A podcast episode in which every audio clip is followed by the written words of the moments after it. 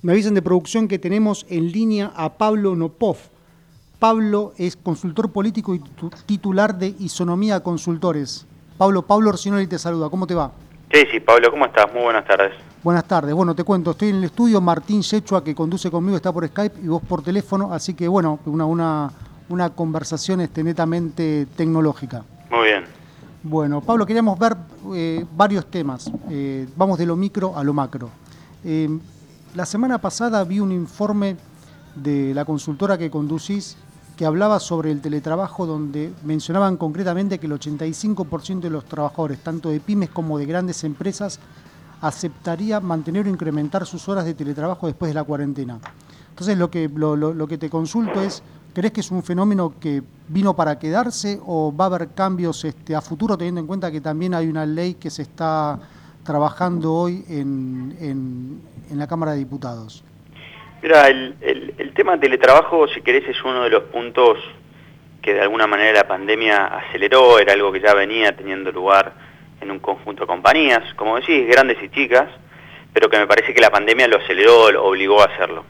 El dato que, el dato que mencionás es de un estudio que hicimos entre el 7 y el 14 de julio, entrevistamos a más de 6.000 personas que trabajan, como decís, en distintas empresas, y efectivamente vos encontrás una, más de una decena de elementos que te muestran cómo tanto los que emplean como los que trabajan, o sea, los que teleemplean y los que teletrabajan, encuentran en esta modalidad eh, un lugar en donde en general tienden a ganar, tienden a ganar aquellos que logran eh, tener, eh, por ejemplo, trabajadores del interior, sin tener que, que movilizarlos, aquellos que tienen que no trasladarse, que tal vez están a una hora, una hora y media, 20 minutos, media hora, eh, aquellos que logran un buen equilibrio con estas herramientas entre la vida laboral y la vida personal.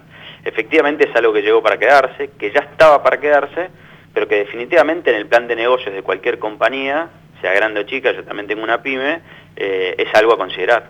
Bien, ¿y qué pasa con la, con la accesibilidad a las ofertas eh, de trabajo. Quiero decir, capaz que hay una persona que está buscando trabajo desde el interior del país y quiere trabajar para una empresa en Buenos Aires que eh, difunde su búsqueda en determinados portales, pero que puede brindarle servicio desde el interior.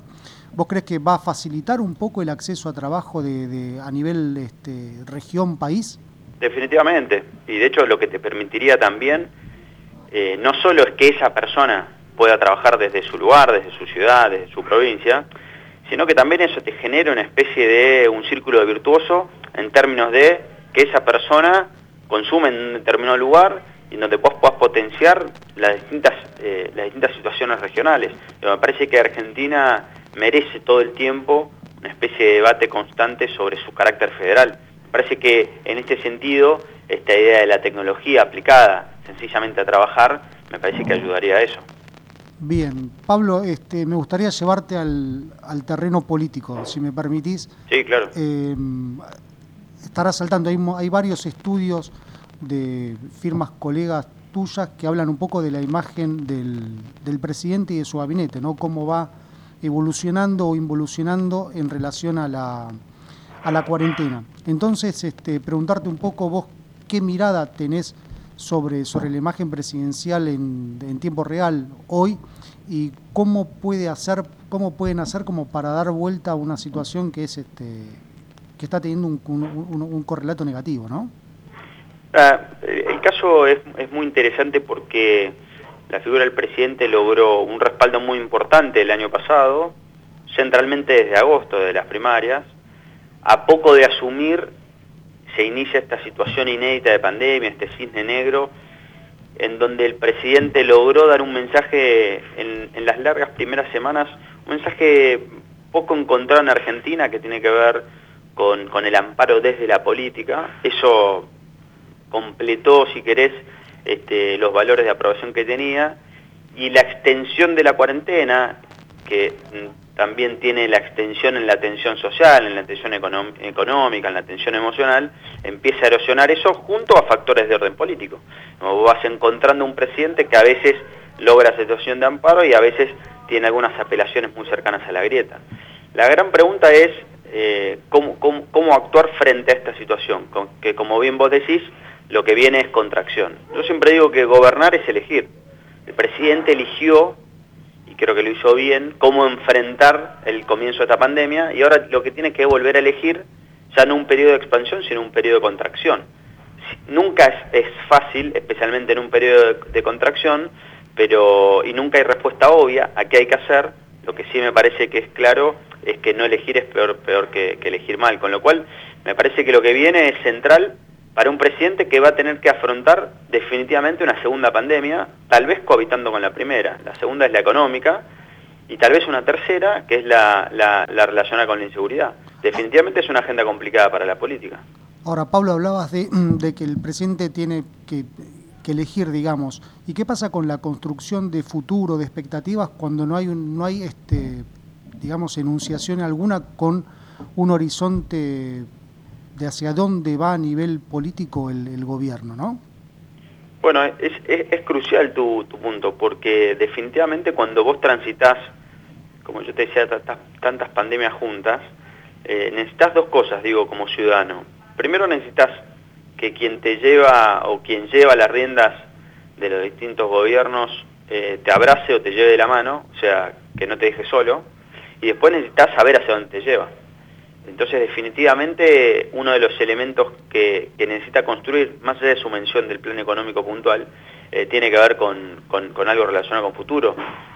No solo eh, la política necesita que la ciudadanía tenga futuro, sino las empresas, eh, la propia ciudadanía, digo, necesitamos saber hacia dónde vamos, porque vos puedes transitar un momento complejo siempre y cuando sepas qué recompensa posterior. Sí, comparto, comparto. Pablo, te cuento, eh, está Martín Yechua, que conduce conmigo el programa, Martín es director ejecutivo de Adiras, y bueno, quiere participar de la conversación. Martín. Pablo, ¿cómo estás? ¿Qué decís, Martín?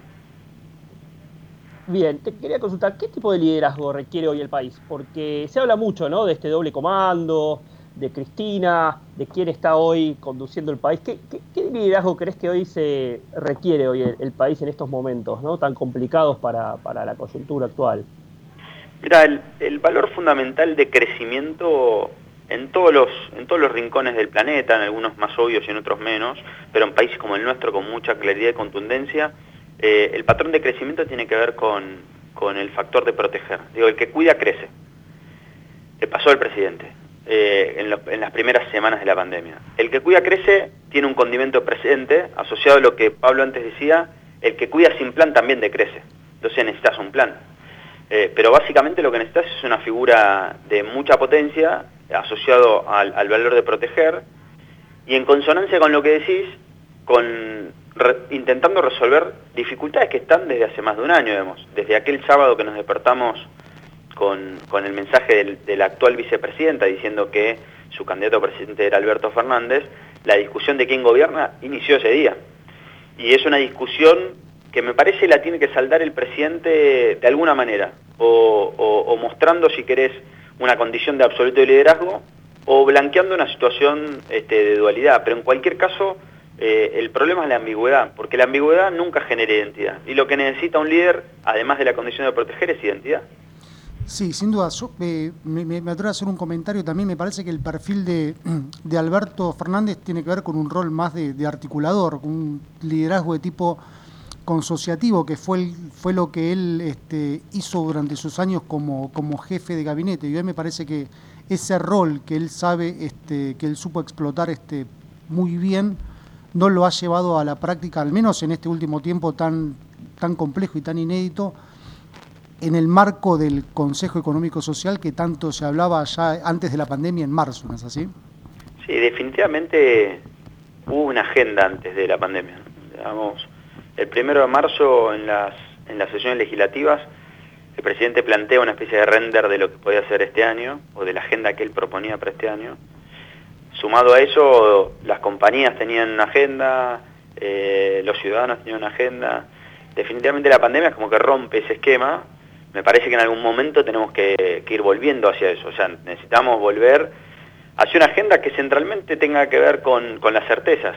Yo recién le decía a Martín, me parecía que tenía que ver con proteger y con identidad, pero después con el, con el, con el condimento de poder generar certezas. Hoy lo que tenemos es el reino del temor, o sea, le tememos a la pandemia, le tememos a que la cuarentena sea para siempre, le, tememos, a que la pandemia se termine mañana, le, le, tememos a lo que venga después de la pandemia.